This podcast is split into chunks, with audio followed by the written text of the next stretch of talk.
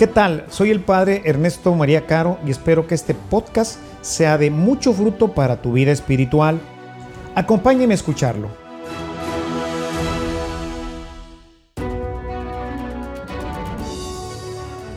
Bien, pues nuevamente les doy la bienvenida a todos a esta reflexión que hemos iniciado desde el lunes con el tema Nuestra lucha cotidiana contra el tentador. Como hemos visto ya, pues es un ser tremendamente astuto, es un ser feroz que está buscando a cualquier costo y bajo cualquier perspectiva el lograr nuestra condenación, el lograr nuestra ruina. Por eso me ha parecido a mí muy importante que reflexionemos, sobre todo nosotros que ya llevamos una vida caminando en el Espíritu, para que nos demos cuenta de este terrible adversario al cual debemos nosotros de conocer y de respetar, sabiendo la fuerza que tiene, sobre todo en su capacidad de seductor. Y así es como he intitulado el tema de esta noche, Satanás, un hábil seductor. Como les comentaba el día de ayer, este tema lo he querido orientar un poco más o tendría más que ver con nosotros los cristianos. En el paraíso, como les comentaba ayer, pues lo hemos visto actuar de una forma pues abierta, ordinaria, la forma como utiliza nuestras potencias interiores, la inteligencia, la memoria, de tal manera que las dos se puedan ir alineando para que nuestra voluntad finalmente pueda seguir un camino que en este caso, influenciado por el demonio, pues sea un camino equivocado. Es la técnica que utiliza siempre con todos, es la técnica del engaño. Sin embargo, para los cristianos, gente como nosotros, ya en un proceso más serio de conversión y de crecimiento, pues el demonio se presenta pues mucho más refinado. Sabe que las cosas burdas pues ya no le van a funcionar. Sabe que vivimos en gracia, que hemos tomado una decisión, hemos tomado ya todos los que hoy estamos aquí, hemos tomado la decisión de seguir al Maestro. Sin embargo, sabe que somos humanos y sabe que somos débiles, así que no va a cejar en su afán de buscar la forma de seducirnos, de alejarnos de Dios y de esta forma pues arruinar nuestro compromiso con Él y también obviamente nuestra misión en el mundo. Como parte de esta introducción, quisiera recordarles, como ya lo hemos visto, que la fuerza y la astucia del tentador es mucho mayor que lo que nosotros podemos imaginar. Nunca minusvalorar a nuestros enemigos. Eso es lo que ordinariamente buscan, que nos vean débiles, ¿verdad? Quizás hemos visto esas películas en donde de repente pues aparece un grupito, ¿no? De soldados o de indios, y entonces, eh, pues los otros que vienen en mayor cantidad dicen, no, pues estos son pan comido, y entonces, pues ya no se previenen, se lanzan sobre ellos, y pues a la hora de la hora resulta que el gran grupo los estaba esperando, y finalmente pues acaban con el grupo, los, les dan una emboscada que, le, que se llama. Entonces nunca minusvaloremos a nuestro enemigo Satanás. Es verdaderamente un terrible adversario se hace la mosquita muerta, se hace el gatito indefenso, como ya les he comentado, pues les gusta que nosotros lo pintemos con cola y con cuernos y que lo vistamos de rojo, porque eso nos divierte. Sin embargo, qué lejos estamos nosotros de poder imaginarnos lo que realmente es capaz de hacer con nosotros. Por ello, mis hermanos, nuevamente inicio, porque luego dice, parecería que no hablo nada del Señor, ¿verdad? Pero es que detrás de todo esto se esconde la fuerza de Dios. Sin ella no podríamos vencerlo. Es mucho más fuerte que nosotros porque tiene naturaleza angélica. Y la naturaleza angélica, comparada con la naturaleza humana, pues es en este momento superior. Aunque sabemos, como lo dice la Escritura, que una vez que seamos ya resucitados, una vez que podamos alcanzar esa plenitud que Dios nos ofreció, pues seremos superiores incluso a los ángeles. Pero mientras estamos aquí en la tierra, nuestro barro mezclado con la gracia, pues se torna una naturaleza débil. Por eso necesitamos a Dios para vencer. Sin Él, nuestras fuerzas son débiles y prácticamente es irremisible el que el demonio nos venza. Por otro lado, debemos recordar que su fuerza está en nuestra mente, en nuestra imaginación, pero no en nuestra voluntad. Él puede influir en nuestros pensamientos, puede de alguna forma manejar nuestra memoria para retraernos algunas ideas importantes en el momento de la tentación, pero no puede tocar nuestra voluntad. Le está completamente vedado el tocar nuestra voluntad. Para poderlo hacer necesitaría un permiso especial de Dios y es cuando llamamos que una persona está poseída, o sea, ha perdido ya el control de su voluntad y ahora muchas de sus acciones son conducidas ya por el demonio. Es una verdadera posesión. Pero esto no es lo común. ¿Existen posesiones? Sí, sí existen. Están documentadas claramente, no solamente en la Sagrada Escritura, sino a través de toda la historia de la Iglesia. Pero realmente, pues esa no es, como les he comentado, pues el objetivo fundamental del demonio, sino más bien él está buscando, él está apostando a nuestro pecado. Y como lo veíamos ayer, no solamente a que pequemos, porque todavía después de pecar nos podemos arrepentir, podemos dar marcha atrás. Él quiere que permanezcamos en esa condición de no quiero arrepentirme, ¿verdad? En esta condición cuando el hombre no está dispuesto a arrepentirse, sino que como veíamos ayer en estas imágenes del Génesis, prefiere permanecer atrás de los juncos, atrás de los árboles, pues es muy difícil que pueda alcanzar la salvación y es ahí donde nos quiere tener.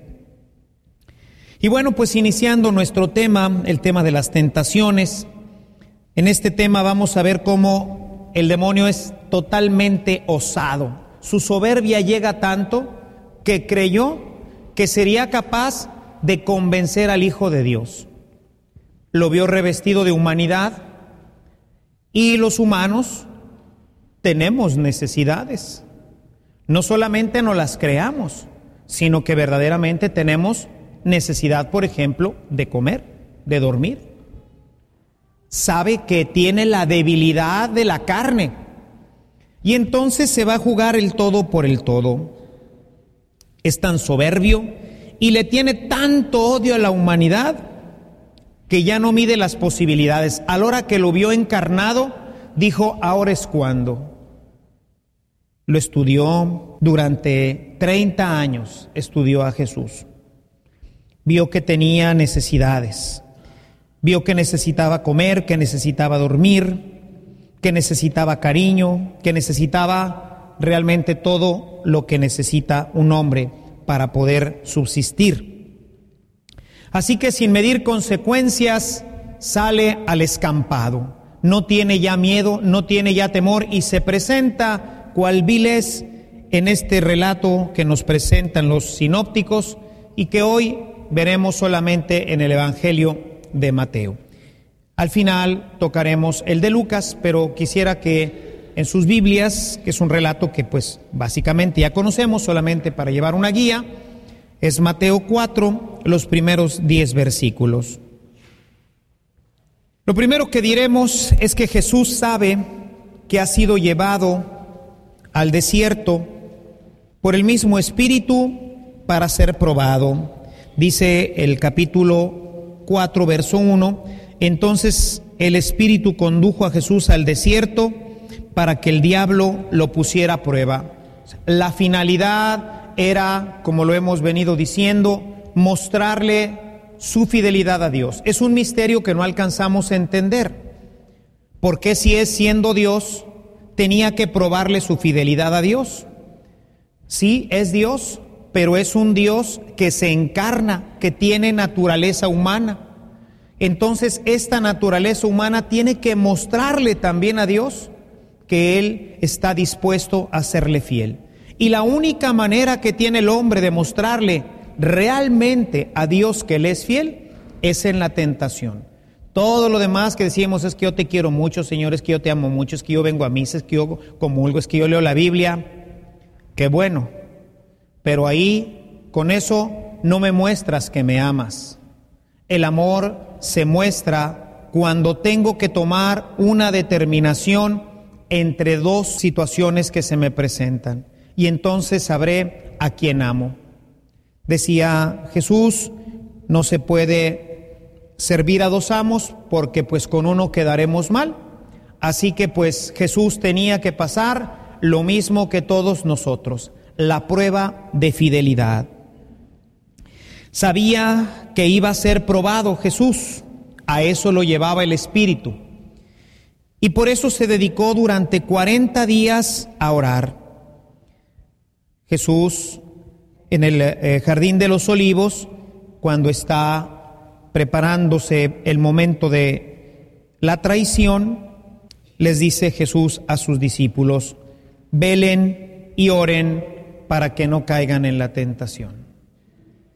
Orar y mantenerse alertas es lo que necesita el hombre para poder vencer la tentación. Velen y oren, hermanos.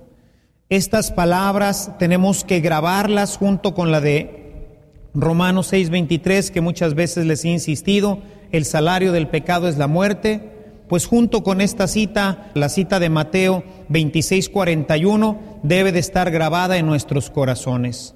Velen y oren para que no caigan en la tentación. Recuerden que el pecado es lo único que nos separa de Dios y es lo único que puede poner en grave riesgo nuestra salvación eterna. Decía pues que entonces durante 40 días lo estuvo probando. Dice en Lucas 4.2, en el relato de las tentaciones, dice que lo probó con toda clase de tentaciones durante 40 días. ¿Se acuerdan lo que decíamos ayer? El dulcecito, a ver de qué le gustará. Le gustará de piña, le gustará de, de sandía. ¿Qué es lo que le gusta a este hombre? ¿De qué forma puedo llevarlo a mis terrenos? ¿Cómo puedo invitarlo a que abra la puerta? ¿Cómo lo puedo atraer para que salga de la fortaleza?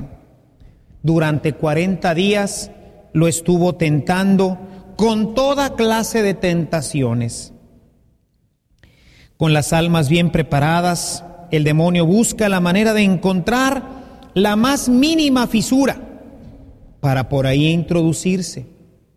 Nunca se da por vencido está buscando el pequeño resquicio, esa situación que tú deseas, que tú quieres, que tú anhelarías, eso que está en el fondo de tu corazón.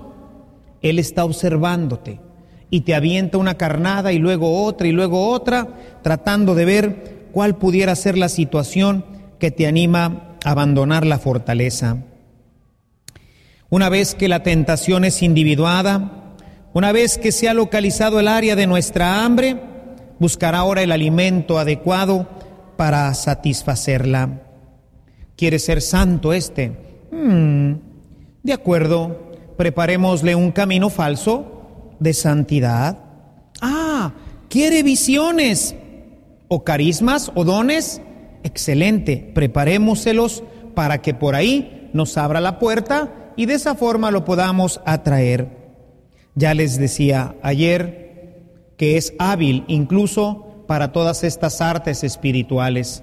Por eso es que en la edad adulta de la vida espiritual debemos de ser todavía más cautos que en el principio y sobre todo no abandonar la tutela continua de la iglesia y del director espiritual, porque de otra forma podremos caer gravemente en falsas ilusiones de santidad, en falsos carismas, que pueden estar empezando a empedrar nuestro camino a la perdición. Hay que darse cuenta siempre, hermanos, como no me cansaré de repetirlo, que tenemos un enemigo que sabe todo de nosotros, sabe todo de nosotros. Si no estamos revestidos de la gracia, Él sabrá cuándo y cómo dar el golpe preciso para lastimarnos. Y el demonio es paciente, hermanos, tiene toda la eternidad él prefiere estudiar bien a su presa, no adelantarse. Tiene tiempo. 40 días fueron suficientes para darse cuenta de que Jesús tenía hambre. Nos dice que después de ayunar 40 días y 40 noches, en el verso 2, sintió hambre. Espera el momento para atacar. Espera cuando estés hambriento. No lo hace antes, es astuto, sabe que se le puede ir la presa. ¿Recuerdan lo que les decía ayer? El león no ataca porque sabe que su presa muchas veces es más veloz. Tiene que acomodarse bien, tiene que buscar el sitio estratégico para después saltar sobre el hambre. Espera el momento para la ocasión adecuada. Por eso hemos repetido continuamente las palabras de San Pablo a los Efesios capítulo 4, verso 27. No le den lugar al diablo, no le den la oportunidad huir inmediatamente de la ocasión del pecado. Ayer lo decía, in principi obstat, in principi obstat. Hay que dificultarle, hermanos, todo el camino al demonio. Si tú le presentas posibilidades, él no las va a desaprovechar. Y hoy tiene muchos canales por donde puede él entrar el internet, el cable, las películas. Tiene muchos canales ya abiertos. Entonces, no le den lugar, hermanos. Si tú sabes que eres débil para ciertas cosas, apártate completamente de ellas. Por eso los que han entrado, por ejemplo, en el proceso de alcohólicos anónimos, pues no se pueden tomar ni una copita, porque eso abre inmediatamente la puerta nuevamente al vicio. La gente que es viciosa de la televisión, pues tiene que terminar deshaciéndose de la televisión. Quien es vicioso del cable, pues tiene que cortarlo. Tienen que ir quitando todo aquello que pueda ser la ocasión por donde el enemigo pueda infiltrarse. Al demonio siempre se le facilitan las cosas, dice un gran predicador americano, Dice, cuando estás muy hambriento, muy solo, muy enojado o muy cansado, en ese momento estás débil, estás hambriento o estás solo o estás muy enojado o estás muy cansado. Son las oportunidades perfectas para que el demonio encuentre resquicios en tu vida. Y eres una persona que está caminando en la gracia. Y eres una persona que pertenece a una comunidad cristiana. Y estás trabajando seriamente. Pero te va a buscar cuando estés bien enojado.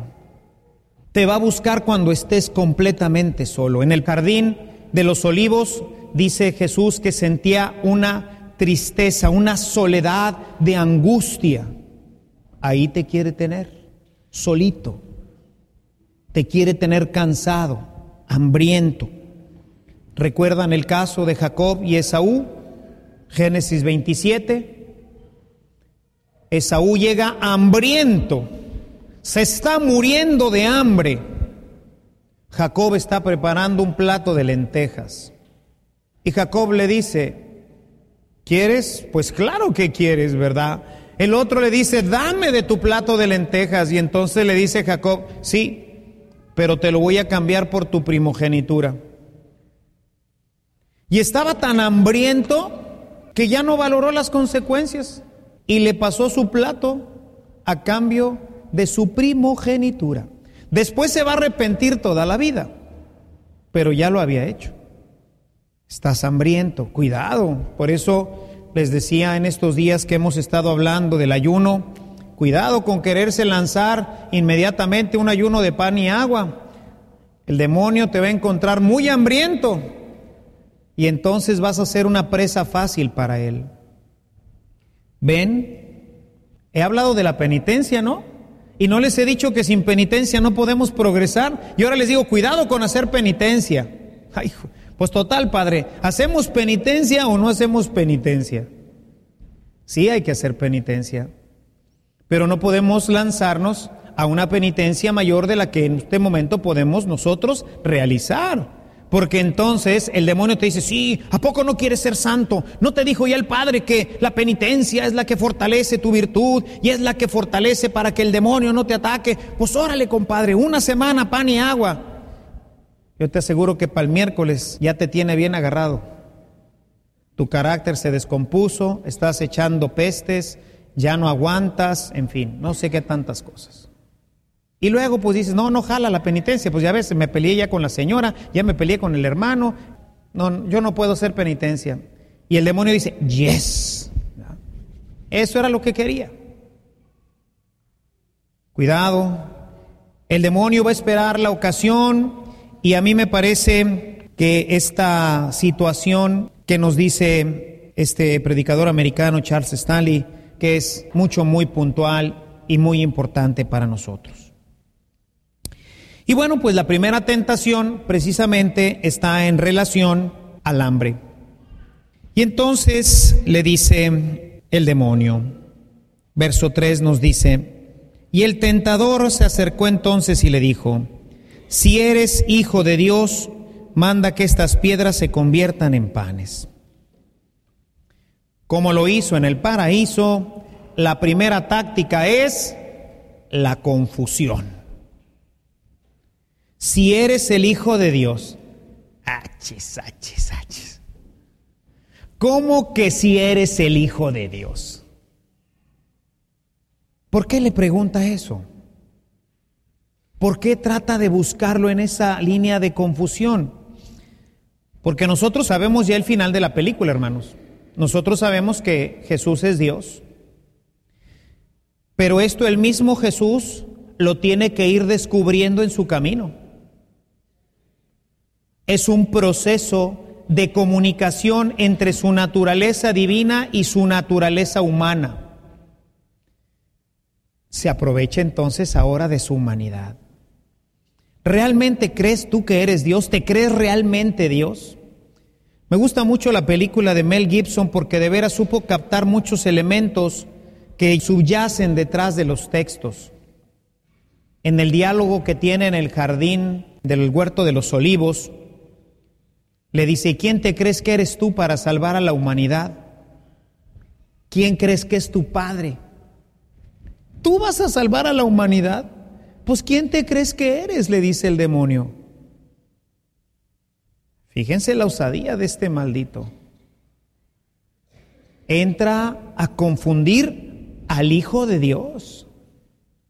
Si realmente eres el Hijo de Dios, Jesús se revela a sí mismo y a la humanidad como el Hijo de Dios hasta después de la resurrección, cuando el Padre lo levanta y cumple en él todas sus promesas. Así que se juega el todo por el todo. Busca que Jesús reaccione como el mundo. Viene a picarle la soberbia. Ah, claro que soy el Hijo de Dios. ¿No va a ser eso lo mismo que le va a decir en la cruz? no se va a disfrazar de fariseo para decirle, si eres el Hijo de Dios, desciende de la cruz. ¿Qué señal nos das de que eres lo que dices ser? Y Jesús le responderá, pues la única señal que les voy a dar es la de Jonás. De la misma forma que Jonás estuvo en el vientre de la ballena durante tres días, así el Hijo del Hombre estará en el seno de la tierra. Hermano viene y te dice, a ver, si realmente estás revestido de la gracia, pruébamelo. ¿A poco no puedes ir a acompañar allá a tu jefe ese lugar que te está invitando? O sea, nos busca confundir. ¿Realmente eres cristiano? ¿Realmente tienes el Espíritu Santo? ¿Realmente eres el Papa? ¿Realmente eres el director? ¿Tú eres el encargado de este negocio? ¿Tú eres el jefe? ¿Tú eres el papá? Saber, muéstramelo. Aquí nomás mis chicharrones truenan. ¿Por qué? Porque yo digo. Pruébales que tú eres realmente lo que dices ser. Pruébales que tú eres el jefe, que tú eres el padre de familia. Pruébales que tú eres el sacerdote, el obispo. Tú pruébales que tú eres o no eres. Demuéstrale quién eres en realidad. En la primera de Samuel, en el capítulo 15, Saúl llega a pensar que no necesita de nadie, que él es el rey. Y entonces le dice el profeta, no vayas a realizar este sacrificio hasta que yo regrese. Pero él, él es el rey, él no necesita esperar a que regrese Samuel. Él lo va a hacer por sí mismo. Saúl llega a pensar que no necesita ni al profeta ni a Dios y va a realizar una acción en favor de Dios. Pero no quiere esperarse, Él ya es Dios, Él ya es el rey, Él ya no espera a nadie, Él ahora es el que da las órdenes. Si ustedes ven cómo termina la pobre historia de Saúl, pues verdaderamente es una lástima. Un hombre que empezó también siendo primer rey de Israel y terminó en manos de sus enemigos, le cortaron la cabeza y luego la estuvieron exhibiendo en todos los campamentos de los filisteos. Jesús reacciona de la siguiente forma. Jesús le dice, está escrito, no solo de pan vive el hombre, sino de toda palabra que sale de la boca de Dios. Jesús, a diferencia de Eva, no habla con el demonio no se pone a decirle, bueno, no, mira, la verdad es que sí, sí soy el hijo de Dios, aunque ahorita pues estoy pues realmente en la naturaleza humana, pero realmente sí soy. Él no se pone a conversar con el demonio. Él de un solo tajo termina la conversación. El hombre no es, como hoy se pretende, un ser carnal solamente. El hombre es un ser espiritual no solamente tiene apetitos carnales, por encima de ellos está el hambre de Dios. Y esto es algo que hemos venido olvidando. Tenemos hambre de todo, hermanos, pero hoy el mundo tiene poca hambre de Dios. Y por eso fácilmente es tentado, por eso fácilmente es seducido. Por eso la gente hoy anda buscando la yoga, anda buscando la meditación trascendental, está buscando todos estos elementos espiritualísticos porque tiene hambre de Dios, pero no se da cuenta de que tiene hambre de Dios. Y en esa búsqueda de Dios, el demonio te arrastra a corrientes y a áreas que terminarán perdiendo tu vida. Una persona radicada en la palabra de Dios, que tiene contacto con ella diario, sabe que el hambre principal del hombre siempre será Dios.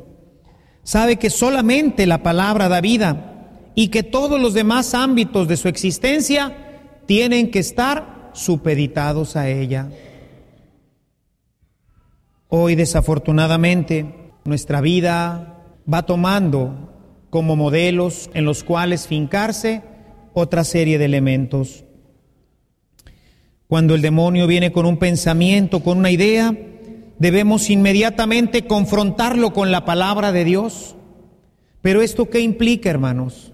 Esto implica tener un trato cotidiano con la palabra de Dios, porque si no te vas a poner a dialogar con tus propias palabras. Cuando el demonio te asalta con un pensamiento, cuando el demonio viene a sugerirte algo para que te alimentes porque te encontró hambriento de algo, hambriento de cariño a lo mejor, te encontró hambriento de paz, te encontró hambriento de tantas cosas, hermanos. Y entonces viene a decirte, ¿y por qué estás batallando? Si la palabra de Dios está radicada en tu mente y en tu corazón, en ese momento hay que cortarlo de un solo tajo. No darle oportunidad, decíamos en este texto de Efesios. Si le das tantita oportunidad, si Jesús se hubiera puesto a platicar, a tratar de convencerle, a darle explicaciones de por qué él aparecía ahora con esta imagen tan débil, hubiera sido mucho más fácil que lo convenciera y que lo llevara al pecado. El mentiroso nos invita a perder de vista la eternidad y entonces te ofrece los espejitos, el pan. Dile a esta piedra que se convierta en pan. Tenemos un alma inmortal, hermanos, que tiene hambre de Dios. Y hoy, por ejemplo, pues distrae nuestra atención con la crisis económica mundial. Hoy hay que trabajar muchas horas para poder saciarnos con el pan. Hoy está buscando que tu vida se oriente hacia otros objetivos materiales que son buenos. Todos tenemos que comer. Claro que necesitamos pan. El problema es que toda nuestra atención hoy se fija en otra serie de elementos. Esta crisis nos tiene a todos aterrados, la gente está trabajando más horas de las que debería, con las consecuencias de abandonar a la esposa, de abandonar eh, la casa, lo que ya hemos comentado, pues tiene que trabajar también la mujer para poder sostener el hogar. En fin, todo esto, ¿qué es lo que va logrando, hermanos? La división, la distensión, la competencia. A mí me encanta y generalmente recomiendo, sobre todo a la gente que se está viendo pues asediada por este tipo de tentación del pan, que lea el Salmo 127. Dice, Dios da de comer a sus amigos mientras duermen. Hazte amigo de Dios, hermano. En vano te estás fatigando. Hazte amigo de Dios. No solo de pan vive el hombre, sino de las cosas espirituales, de llenar nuestro corazón de Dios. Si vieran, hermanos, cómo utiliza con gran maestría esta primer tentación en nuestra sociedad. ¿Tienes hambre? Pues trabaja 26 horas, yo te voy a ayudar y te voy a dar más trabajo y vas a tener dinero. ¿A costa de qué? No me acuerdo si les comentaba a ustedes que una de las empresas muy famosas de nuestra localidad es considerada mundialmente una de las empresas que mejor pagan a sus empleados, mundialmente. Pero también mundialmente está considerada como una de las empresas en donde hay más divorcios.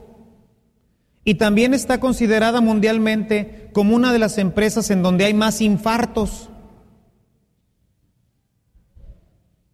Irse tras del pan.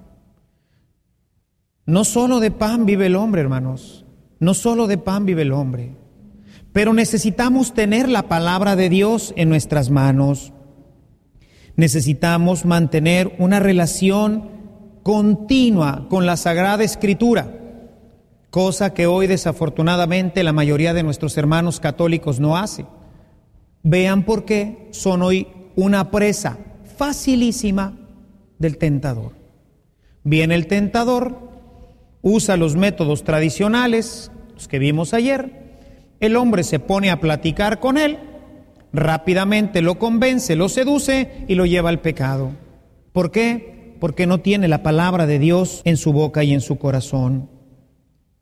Hermanos, lo único fundamental que nos presenta esta tentación es que Dios es y debe ser lo más importante de tu vida qué pan, ni qué placer, ni qué casa, ni qué nada. Por eso en Mateo la primer tentación lo que busca es hablarte de la primacía de Dios en tu corazón. Si Dios no está completamente radicado en tu corazón, te vas a ir por cualquiera de las demás cosas. ¿Por qué?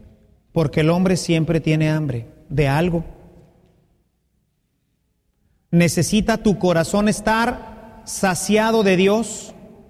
Decía San Agustín a este respecto, Señor, nos creaste para ti y nuestro corazón permanece inquieto, insaciable, hasta que no repose en ti. Lo único que puede saciar realmente el corazón del hombre, hermanos, es Dios. Y si viene el demonio y te encuentra con hambre, Ayer decíamos que nuestra necesidad se convierte en su oportunidad. Toda necesidad de nosotros se va a convertir en una fuente de tentación. Por eso cuando venga el demonio a tu corazón, tiene que encontrarlo saciado con la palabra de Dios. Tiene que encontrarlo completamente lleno para que no tengas necesidad de otra cosa. El diablo te va a buscar cuando estés hambriento. No le des oportunidad. Nunca estés hambriento. No tienes por qué estarlo. En tu boca y en tu corazón está la palabra de Dios, siempre cerca de ti, nos dice San Pablo en su carta a los Romanos capítulo 10. En la segunda tentación nos plantea la situación de llevarlo a la ciudad santa. Visto que no pudo con la primera tentación, arremete con la segunda, versículo 5. Después el diablo lo llevó a la ciudad santa, lo puso en la parte más alta del templo y le dijo, si eres el Hijo de Dios, tírate abajo, porque está escrito, dará órdenes a sus ángeles para que te lleven en sus brazos, de modo que tu pie no tropiece contra ninguna piedra. Nuevamente nos encontramos aquí al falso benefactor. Como no pudo con la primera, pues entonces ahora lo va a llevar al lugar santo. Y pues no es casualidad que ahora la temática pues está en el templo y en la ciudad santa.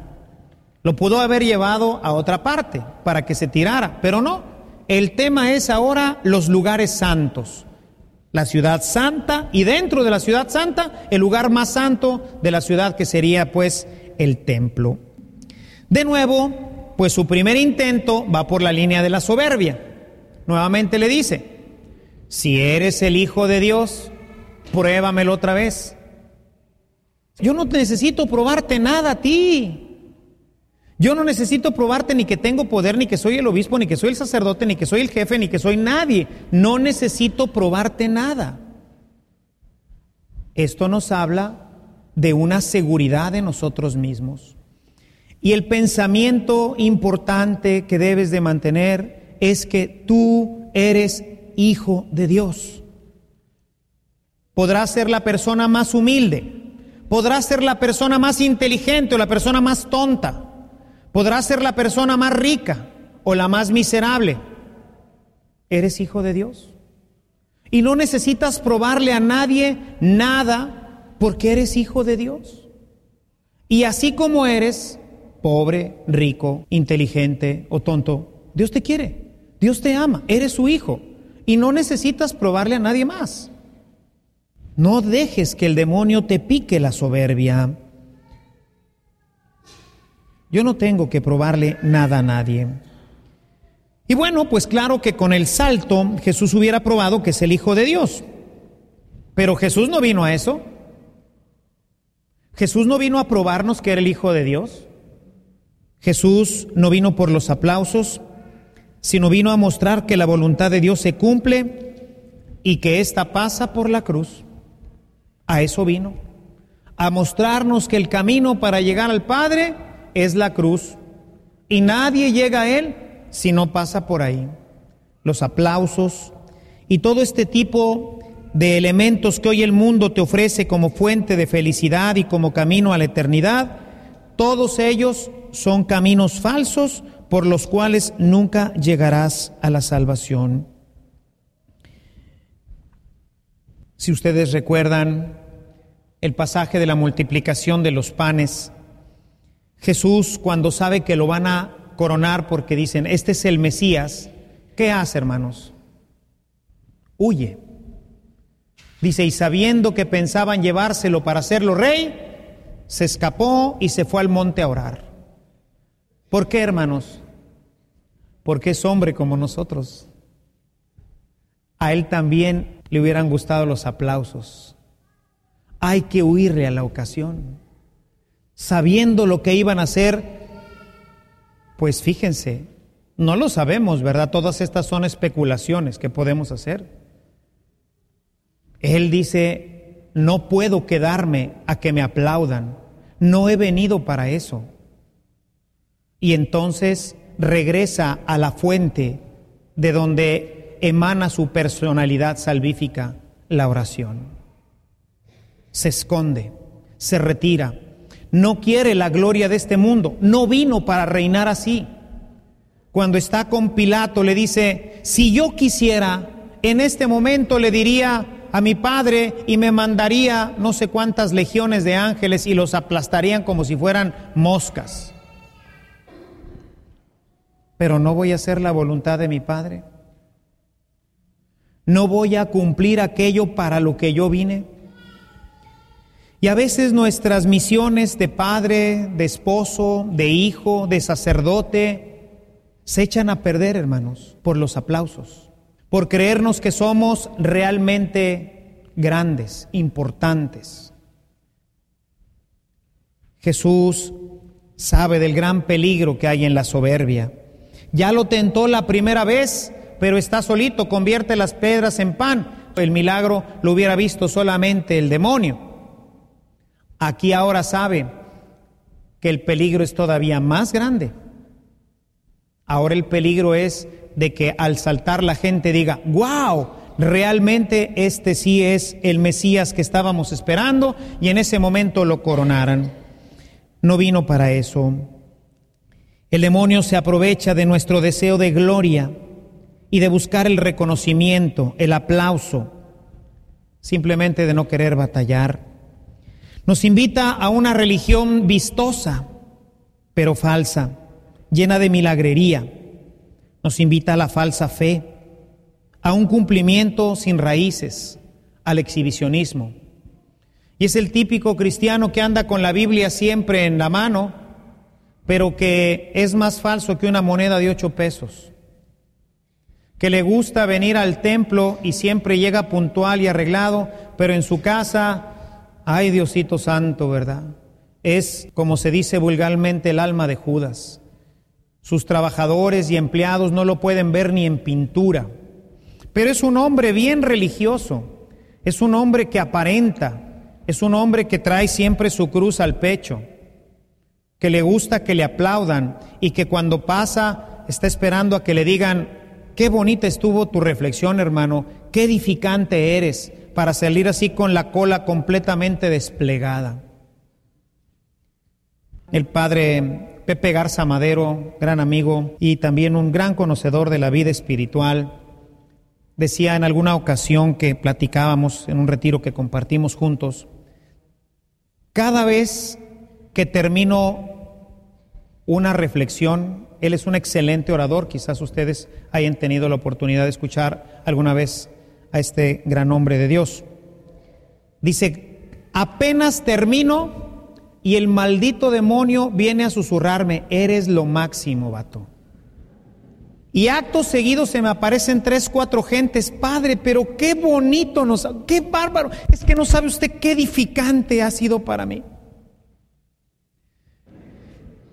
No han pasado verdaderamente ni dos segundos cuando el demonio te dice, Eres lo máximo, compadre. Mira nada más, qué esposo eres, qué mujer, qué bárbaro. No, no, no, no, no. Eres, eres lo máximo. ¿Y sabe que nos gusta? ¿Y sabe que nos gusta? Que nos digan, que nos aplaudan y aunque sea así muy discretamente, pero palar la colita y decir, ay, mira nomás. Sí soy, pero poquito, ¿verdad? Soy, pero poquito. Los falsos profetas se exhiben con milagros y con visiones. Tenemos hoy tantos de estos hermanos que arrastran a muchos y llegan incluso a destruir su vida espiritual y a ponerlos incluso en contra de la jerarquía. Hace no mucho tiempo, quizás ustedes hayan oído la historia de un tal Betito, un eh, joven que recibía mensajes o supuestamente recibía mensajes de la Virgen y bueno, pues empezó a generar toda una gran expectativa, empezó a juntar gente y obviamente pues la gente de, dinero pues se le empezó a juntar y bueno, pues empezó a hacer gran, gran alaraca porque se transformaba y hablaba con la Virgen y daba mensajes.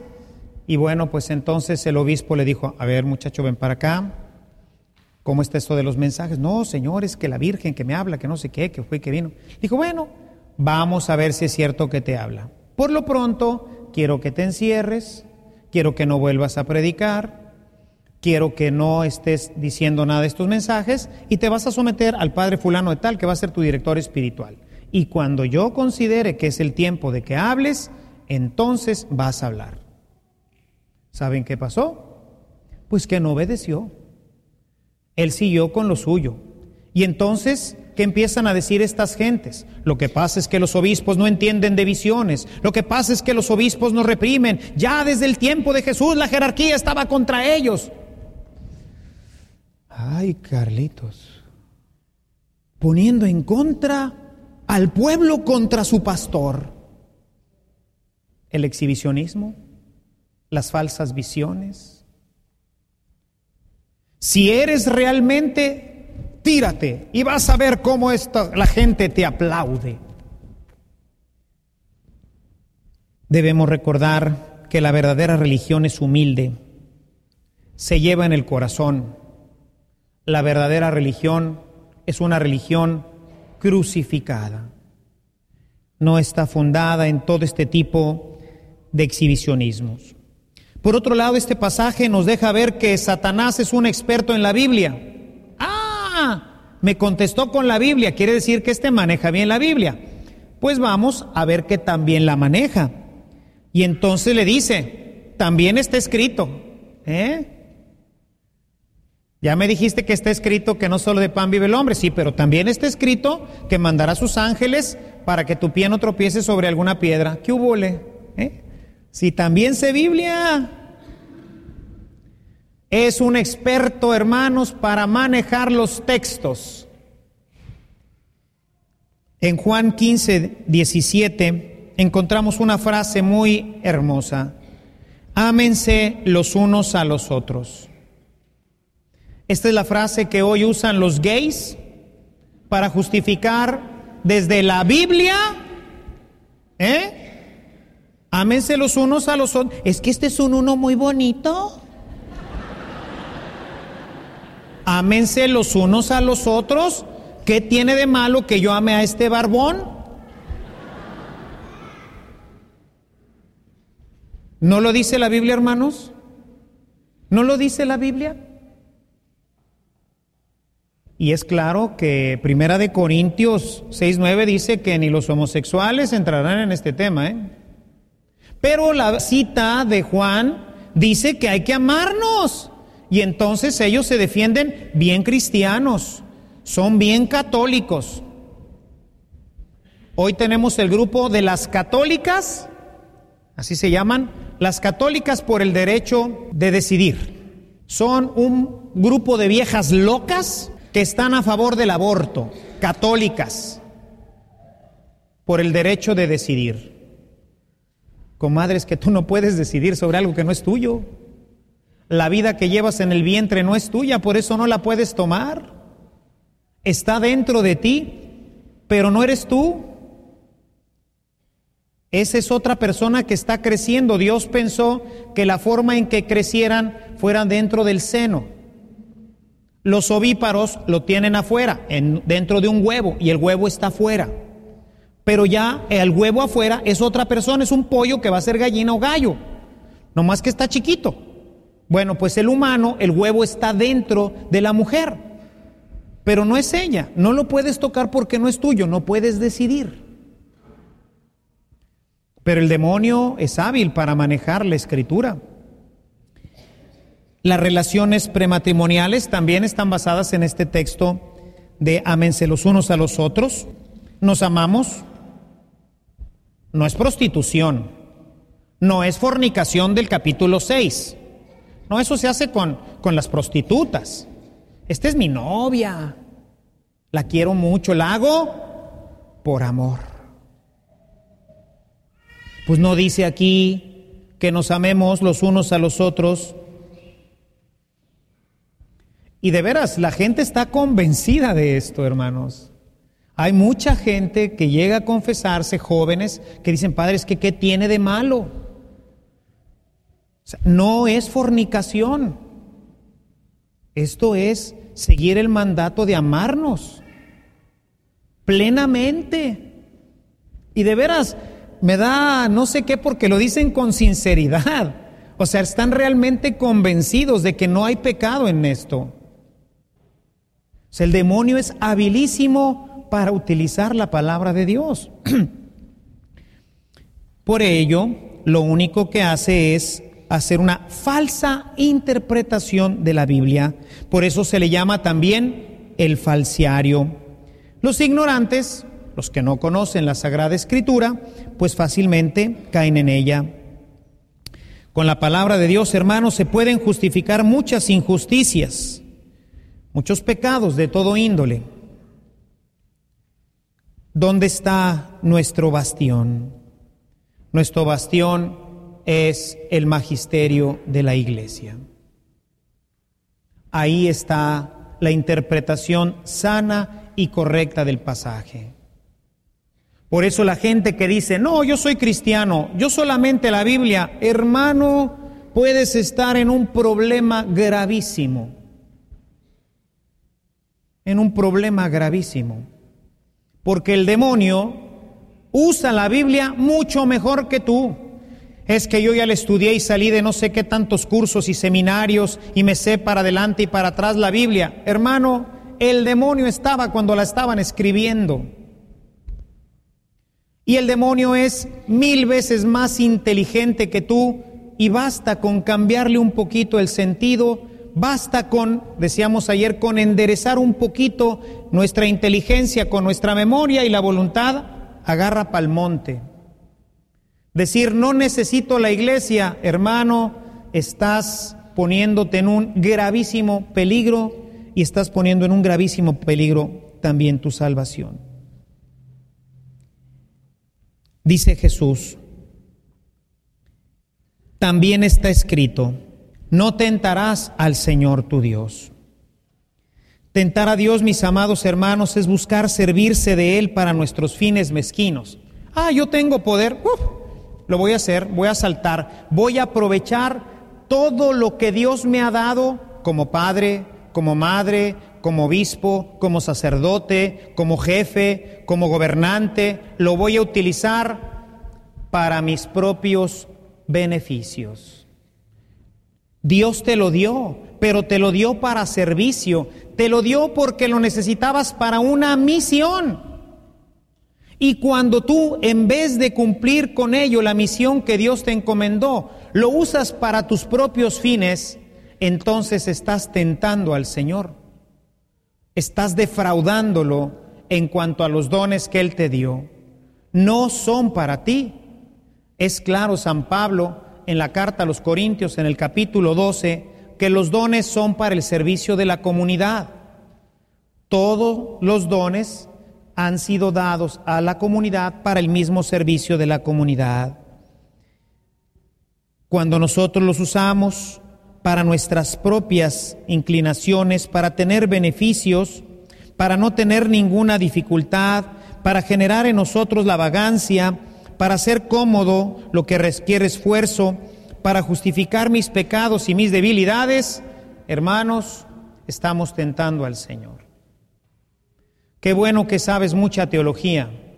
Cuidado en usarla para justificar injusticias, para justificar pecados. No tentarás al Señor tu Dios. Sí soy Dios y sí podría saltar y seguramente que los ángeles vendrían a tomarme y nada me pasaría. Pero no voy a usar los dones que Dios me ha dado para darte gusto a ti. Y vemos que tenía muchísimos dones, caminó sobre el agua, ¿Para impresionar a los apóstoles? No. ¿Y sanó a muchísimos enfermos para impresionar a la gente y que todos le aplaudieran? No. Fue para servicio de esa comunidad. Fue para beneficiar al sordo, al paralítico, al mudo, al leproso. Fue para aumentar la fe de los apóstoles. Todos los dones y todos los carismas que Dios nos ha dado, que pueden ser muchos, y muy importantes no son para nosotros, son para el beneficio de nuestra comunidad. El querer que Dios, con los dones y carismas que nos ha dado, nos resuelva todo en la vida sin el más mínimo esfuerzo, es rechazar abiertamente la cruz. Jesús si salta del pináculo del templo, hermanos, ahí termina su misión. Jesús no llegará jamás a la cruz y la redención no se consumará. Habrá llegado a ser rey, lo hubieran honrado y hubiera seguido nuestra humanidad perdida en la oscuridad. La tercera tentación, de nuevo, es una mentira. De nuevo el diablo lo llevó consigo a una montaña muy alta, le mostró todos los reinos del mundo con su gloria y le dijo, todo esto te daré si te postras y me adoras. Nuevamente, pues ya no le, ya si se fijan, ya no le dice, si eres el hijo de Dios, no le está jalando este tema. Entonces lo deja por la paz y entonces ahora llega ya con la mentira abierta. Yo te daré todo esto porque a mí me lo han dado. Aunque tiene parte de verdad, pues es una mentira, porque el poder y la acción del demonio sobre los bienes está siempre supeditado a la acción de Dios. Todo todo pertenece al Señor. La escritura no cesa de hablar del señorío de Dios sobre todas las cosas. Decíamos ayer que Él viene a robar y a destruir, lo dice Jesús en el capítulo 10 de, de San Juan. Él no tiene nada. Lo que tiene, a alguien se lo robó. Porque a eso vino, a robar y a destruir. Si Él viene a ofrecerte algo, se lo robó a alguien no es de Él. Por eso no te puede ofrecer nada. Decíamos ayer, el demonio tiene mucho que ofrecerte, pero no tiene nada que darte porque nada es de Él. Todo es o mentira o si te ofrece algo de verdad, ya se la robó alguien. Recuerda que todo lo que Satanás te ofrece no es otra cosa que una carnada. Todo es una carnada. Todo lo que te ofrece es carnada. Es para ver si te enganchas y poder atraparte y que pueda ser suyo eternamente. Yo te daré todo esto. Pues ¿qué me vas a dar si nada es tuyo? Más bien todo esto es la carnada porque ya te vio hambriento. Ya te vio hambriento de cosas, de poder, de tener. Y entonces te lanza la carnada. Jesús vino a mostrarnos que el camino de la felicidad es la cruz, es la renuncia, porque esto es lo que produce realmente en nosotros la libertad. El hombre quiere tenerlo todo y Jesús te dice, no, no ese es el camino. El camino es el camino de deshacerte, es el camino de la libertad. La pobreza evangélica, mis amados hermanos, es compartir es libertad, es no estar atado. El diablo te ofrece egoísmo, de ti, para ti, lo tuyo. Yo te daré a ti, para ti, será tuyo. Finalmente, todo esto, mis amados hermanos, nos lleva a la infelicidad y al aislamiento. Decía un buen amigo en una ocasión, Conozco gente tan pobre, tan pobre, tan pobre, que lo único que tiene es dinero. Te aísla, te hace ruin, te hace miserable.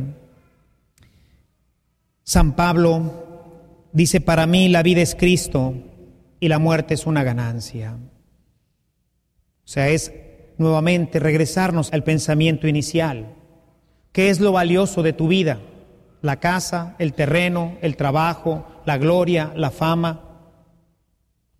Jesús nos ofrece la libertad y el demonio te ofrece la esclavitud. Y entonces resulta que no eres tú ya el que posees la casa, sino la casa la que te posee a ti. No eres tú el dueño de la tele, sino que la tele ahora es tu dueño. El demonio cuando ofrece algo siempre esclaviza. ¿Y por qué lo ofrece? Decíamos que siempre hay un intercambio, ayer lo hablamos esto. Dice pues porque Satanás está ávido de adoración. Él lo que él quisiera es que la gente lo adorara. Eso quiso siempre y para eso convenció a los ángeles para que lo adoraran. Es capaz de ofrecer cualquier cosa a cambio de esto. Su soberbia, hermanos, no tiene límite. Yo te daré todo esto, le dice a Jesús. Solo te pido una cosa, adórame. Aunque sea durante este tiempo en la tierra, porque ya en el infierno, como te conviertes en uno como Él, vas a ser un ser tan egoísta y tan soberbio como Él que no lo vas a adorar a Él. En el infierno nadie adora a Satanás.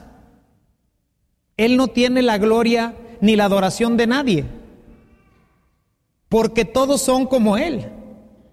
Todos quieren ser los adorables. El más miserable de los ángeles caídos quiere que también a él lo adoren. ¿Por qué a Lucifer? Adórenme a mí, a él no, ¿para qué? Y entonces, ¿quién te adora? Pues nadie, porque todos exactamente tienen el mismo pensamiento maléfico. Todos están totalmente enfermos de soberbia. Y hoy la gente está dispuesta a cambiar muchas cosas a cambio de tener eso que el, el demonio ofrece. Y por eso hoy pululan entre nosotros los cartomantes, los brujos, los hechiceros. Vemos por ahí que nos reparten la estampita. Nosotros le garantizamos dinero que va a regresar, el novio, etcétera. Trabajos garantizados. Adorar a Satanás, mis amados hermanos, buscando sus medios sobrenaturales para lograr nuestros objetivos, no es cierto que vayamos a tener nada a nuestros pies. De nuevo nos miente. Quien se postra para adorar a Satanás, como recompensa no tendrá casas, ni fortunas, ni esposas, ni nada. El que se postra para adorar a Satanás, como recompensa tendrá al mismo Satanás. Esa es tu recompensa. Lo demás es una mentira, lo demás es simplemente una fantasía que te hace vivir durante este tiempo, porque Él no te dará absolutamente nada. Creeremos tenerlo todo, pero en realidad lo único que tendremos es al mismo príncipe de los demonios. La visita a los magos, hechiceros, cartomantes, solo trae ruina y destrucción a nuestra vida. La respuesta final de Jesús es contundente. Retírate, Satanás, porque está escrito, adorarás al Señor tu Dios y solo a Él le darás culto. Retírate, apártate, Satanás, fuera de aquí. Esto, mis amados hermanos, se traduce en la vida cristiana con una palabra que tenemos que memorizar y que tenemos que interiorizar completamente renuncio. Esa es la palabra que más odia el demonio, porque sabe que una vez que renuncias, él está completamente perdido. Mientras no pronuncies esta palabra, Satanás continúa teniendo oportunidad, seguirá buscando el dulcecito con que agradarte. El modo, la cantidad, es nomás cuestión de encontrarte la medida, a menos de que tú digas, renuncio. Renuncio al internet, renuncio a la cheve, renuncio a esto, renuncio, renuncio. Ya renuncié, hoy renuncio. Viene el vendedor, oiga, quiero venderle un trapeador. No, gracias. Un pinol, no, gracias. No, señor, renuncio, no quiero nada. Pa, cierras la puerta, ya renunciaste. Mientras tú no renuncias, Él sigue teniendo oportunidad él va a buscar la oportunidad para venirte a ofrecer algo. Pueden ser millones de pesos, bienes, placeres. A menos que tú digas, renuncio, Él seguirá intentando una vez y otra vez y otra vez. Y para poder llegar a esto, mis amados hermanos, a esta palabra, es necesario mortificarnos, aprender a decir no. No a la comida, no al placer. Purificar nuestro interior, nuestras motivaciones más profundas. Todo aquello que queremos debe de ser completamente purificado. Recuerden, hermanos, que entre más áreas de necesidad encuentra, más oportunidades tiene. Entre más áreas hambrientas tengas en tu corazón, más áreas Él encontrará para seducirte. Mientras decimos necesito esto, necesito el otro, todo ello son áreas de oportunidad para el demonio. Muy distinto sería decir, me gustaría tener. Pues sí, a mí también me gustaría tener otra casa, pero no necesito otra casa. Si se fijan, son dos verbos diferentes. Uno está en imperativo y eso es lo que él necesita, que esté en imperativo. Lo necesita ahorita. Me gustaría. Eso le da oportunidad a Dios de mover otras cosas. Qué bueno que tengamos aspiraciones. Son lícitas y son muy buenas. Cambiar de carro, cambiar de casa. Pero no es que necesite otro carro. Es que me gustaría. No es que necesite otra casa. Es que me gustaría. Es que no necesito tener una cuenta de banco exagerada. No, me gustaría tener un ahorrito para cualquier imprevisto. Uno hace que el demonio encuentre oportunidad para atacar y el otro es la oportunidad de Dios para bendecirte. No es malo desear cosas, hermanos. El problema es cuando las cosas las queremos obtener ya, en este momento. Por eso es necesario, mis amados hermanos, que tengamos el corazón lleno de Dios. En un corazón lleno de Dios, pues no necesita nada, pues está lleno. Un corazón lleno de Dios quiere muchas cosas. Pero bueno, pues en el momento en que vengan, qué bonito va a ser. Cuando el demonio encuentra un corazón en donde hay necesidad, inmediatamente te tirará la carnada para ver si tu necesidad es tan grande y tan fuerte que la atrape. Y por otro lado, es necesario mortificar darle muerte a nuestros sentidos, a nuestras pasiones, en nuestro cuerpo. Decíamos, un cuerpo no castigado, una carne no castigada, es nuestro peor enemigo. El cuerpo tiene que estar acostumbrado a decir, renuncio. Si no renuncias, hermano, nunca vas a progresar. Yo cuando leí este tema en un libro, vieran cuánto bien le hizo a mi alma.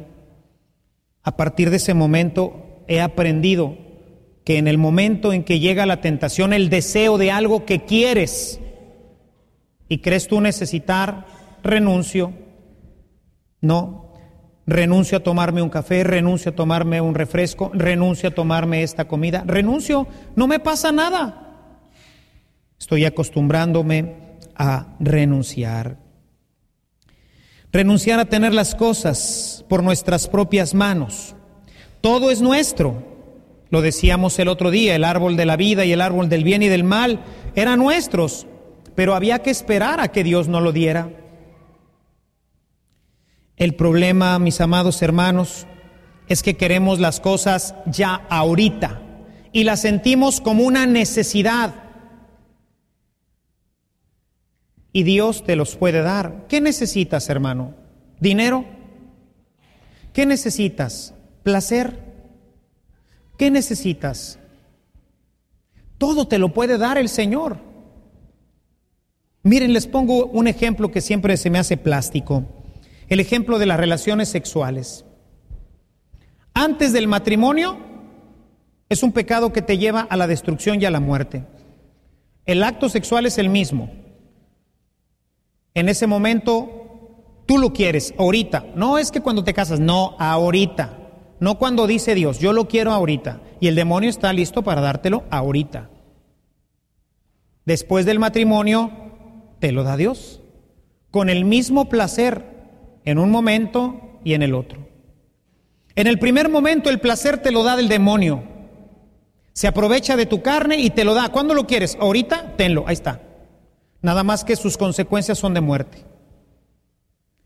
Cuando Dios te lo da después del matrimonio, ese placer es causa de felicidad y complementariedad para la pareja. Ese placer produce vida. Es el mismo. Nada más que uno te lo dio el demonio porque lo querías ahorita y lo tomaste con tus propias manos. El otro te lo da Dios. Y entonces se convierte en una fuente de vida. El dinero, la salud, todo lo que quieras Espera a que Dios te lo dé. Espera a que Dios te lo dé. No quieras arrebatárselo.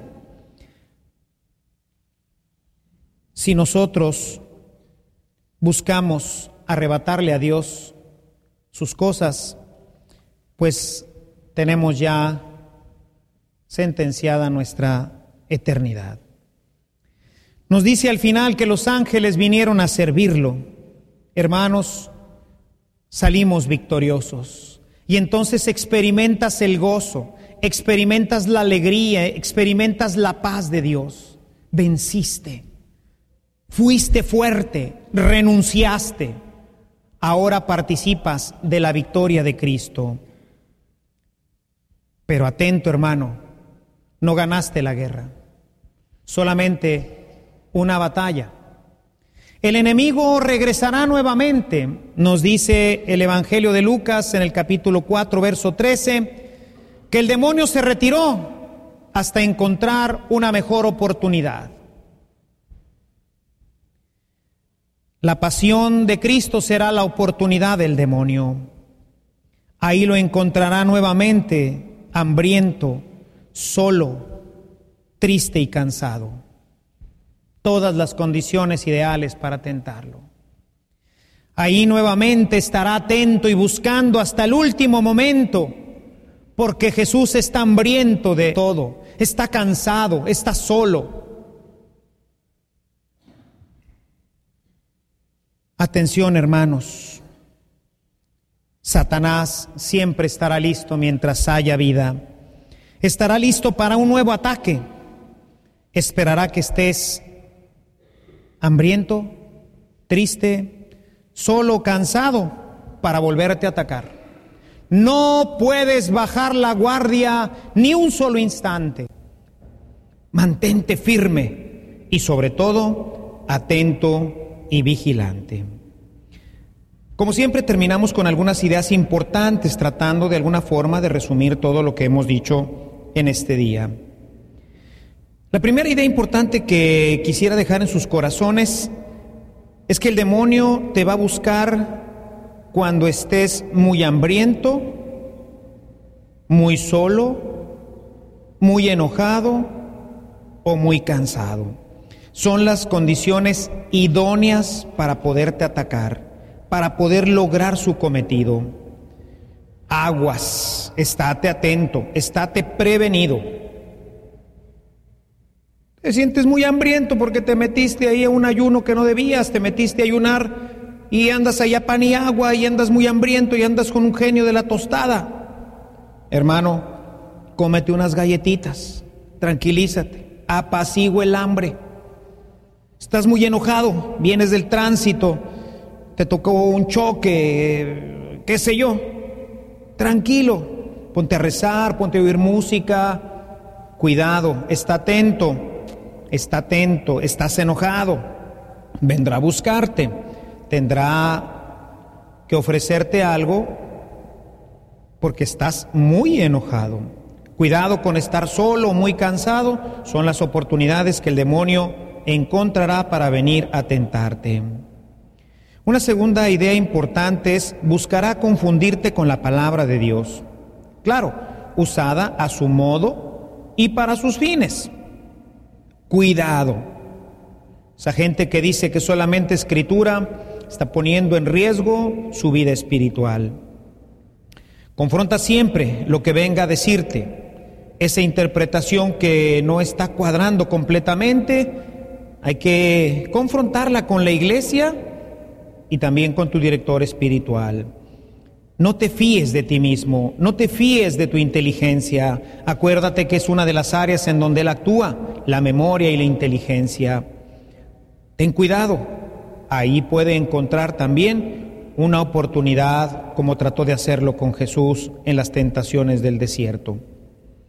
Una tercera idea importante es cuidado con las religiones vistosas con ese deseo de carismas, de dones. Acuérdate que todo esto le dará oportunidad de engañarte con facilidad. Confórmate, deja que Dios te dé lo que Él quiere. Quiere darte dones, quiere darte carismas. Excelente, maravilloso, perfecto. Pero espera a que te los dé Él. Nunca le arrebates a Dios algo. Acuérdate lo que te he dicho en estos días. El que se engaña en la vida espiritual fracasa, no avanza. No permitas que te engañe con carismas, con religiones vistosas. Ya sabes que va a venir a aplaudirte y a decirte cosas al oído. Él vendrá a animarte para que te engañes. Y te los puede dar, acuérdate que Él tiene capacidad de hacerlo. Cuarta idea importante, no rechaces el sufrimiento. Recuerda que el demonio te va a ofrecer un camino corto y cómodo. Normalmente no termina en Dios. Ordinariamente un camino corto y cómodo termina en el sufrimiento, terminas en los brazos del tentador. La austeridad ordinariamente nos libra de todo esto. Una vida austera, una vida recatada, una vida en donde no le sacamos la vuelta al modo difícil ni al camino espinoso, normalmente nos conducirá a los brazos de Dios. Una quinta idea que dejo en tu corazón es que el triunfo definitivo lo tendremos hasta que digamos renuncio. Mientras esta palabra no se enraice en tu corazón, Satanás encontrará la oportunidad. Mientras Satán no encuentre un corazón lleno de Dios, tendrá oportunidad. Pero cuando llega un corazón que ha aprendido a renunciar, cuando encuentra un corazón lleno de Dios, él ya no tiene nada que venderle, no tiene nada que ofrecerle. Es muy, muy difícil engañar a una persona que no necesita nada, que no quiere nada, que lo único que quiere es estar lleno de Dios si este es tu deseo, si tu deseo es estar lleno de Dios, si esta es tu única necesidad, difícilmente te lo dará. Si tu necesidad es amar y amar como amó Cristo, eso hermano, eso es de las únicas cosas que no te puede dar. El demonio jamás te podrá dar amor porque no lo tiene. Y finalmente, una última idea, no te dejará nunca. Es el ser más insistente, más persistente, regresará nuevamente. Buscará como con Cristo un momento oportuno, un momento adecuado. Estate siempre vigilante. El cristiano no puede bajar la guardia ni un solo instante, ni un solo momento. No puedes dejar ningún pensamiento al aire porque en ese momento el demonio encontrará un resquicio en donde venir a tentarte.